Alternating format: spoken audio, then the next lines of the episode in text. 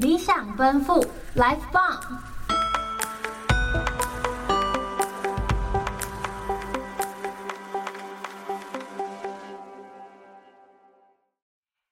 什么都喜欢，什么都贵。欢迎收听《蹦时代找位置》，各位观众好，我是主持人 Joy。上大学后才知道金钱的重量，为什么钱会在越来越大之后越来越有限制呢？那就让我们来欢迎今天的来宾可轩。主持人好，各位观众好，我是可轩。哎，可轩，你现在在家里就是上大学之后，每个月还会给你零用钱吗？嗯，现在家里会给我生活费，然后会持续领到大四。那这样其实我听起来算是跟一些家里没有给生活费的同学算是相对幸运的。但是我还是会选择打工，因为我觉得打工有两个面向，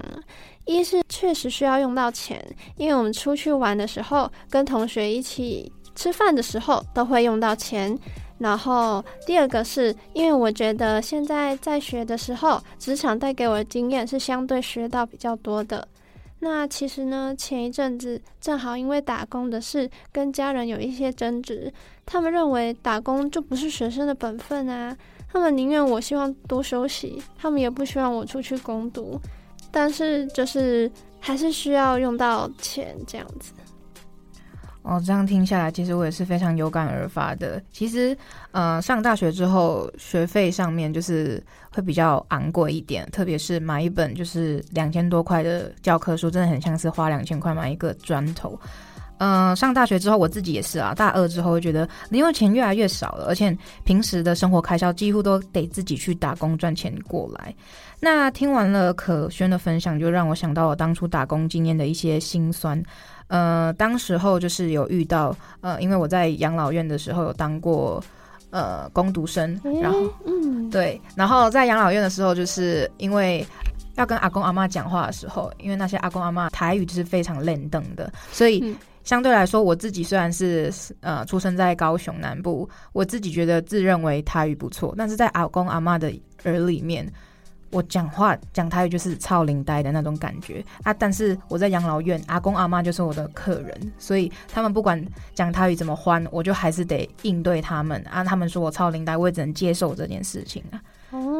哦，那这样子的话，嗯、可轩你有遇到就是类似，就是说你刚刚有提到你有打工，那你在这打工的时候，你有遇到什么样的一些就是事件吗？呃，其实呢，我上一份工作呢是在餐厅，是类似健康餐的一间小餐馆那边打工。那因为当时候啊，换到一个新的环境，就是什么都还不熟悉，什么都要从零开始摸索，所以整个都很不熟悉，包括整个流程，然后导致客人多的时候就会手忙脚乱，手忙脚乱之下就很容易出错。然后我印象最深刻的时候，那时候因为有一个客人让他等真的太久了，所以他在 Google 评论打了非常的长一篇文章，然后他留了一颗星。那因为老板娘对我很好，其实我还蛮愧疚的，因为我知道那个一颗星对他来说就是会让他压力很大，这样子。嗯，因为那个一星复评的话，其实也会影响到他们工作上面。就是呃，可能之后如果有客人要来这间餐厅，他们一定会上网 Google 搜寻自己呃这间餐厅到底好不好。如果突然看到一星的这种复评的话，相对来说就是会觉得说，哎，那我到底要不要去这种餐厅？嗯，对对对。啊、OK，呃，其实我自己那时候在养老院也有遇到类似的事件，就是因为阿公阿妈他们一定会去反映说，他们觉得哪个工读生比较好，或者说觉得哎、嗯、这个妹妹比较好，这个弟弟比较好，会这样吗？对，因为有些阿妈就是非常喜欢小鲜肉，所以他看到那种滴滴来的时候，就会非常非常喜欢。然后其实那些滴滴也没有在干嘛，就是可能洗完碗，然后东西收好之后，滴滴才去剪尾刀。然后这个时候阿妈就会说：“嗯、哦，我看黑弟弟，那就领进来这看会，阿耶阿梅亚没冲啥啊？那个阿梅亚就是在说我啊。”我这个时候就会觉得说：“哎，好委屈。”可是我其实。我觉得我自己也算幸运，就像你刚刚讲的，你有遇到一个对你很好的老板娘。嗯、我那时候遇到的主管，他其实也有看在眼里，他知道谁是有在做事情，谁是没有在做事的。所以我自己也觉得很幸运啦，有遇到在养老院的那份工作，遇到这个主管。那在我们本次的节目当中，其实我们这一次的主题呢，也跟两篇文章的连接非常的相像。而这两篇文章呢，分别就是海角跟结婚作。呃，其实我自己在看海角的时候，感触是非常深的，因为其实海角嗨咖它的意思其实就是呃，在讨海的讨海人。我自己本身是小琉球人，我的外公跟我的舅舅都是船夫，都是船长。过去呢，其实在看呃舅舅跟外公他们在讨海的时候，也是会遇到很多辛酸，但他们的初衷都是为了要让家庭、让家人越来越好，所以他们才会去这么远的地方讨海过日子。那听完这些分享之后，其实我们才知道，其实真的打工是非常心酸的。那呃，可轩，那你还有遇到就是类似？除了刚刚你说到的一星负评事件，你还有遇到什么样？就是你会觉得在打工当中觉得特别心酸的事情吗？特别心酸的事情啊、哦！我前一阵子在儿美补习班打工，那其实一开始的时候进去，主任对我非常好，然后一开始的时候那些孩子也没有什么异样，然后某一天的时候。我记得主任突然叫我临时去带某一个老师的班，因为那个老师啊，要他要请产假，刚好没有人手支援，所以他请我过去。然后呢，当我一进到教室的时候，我以为跟平常一样，平常就是稀松平常，但是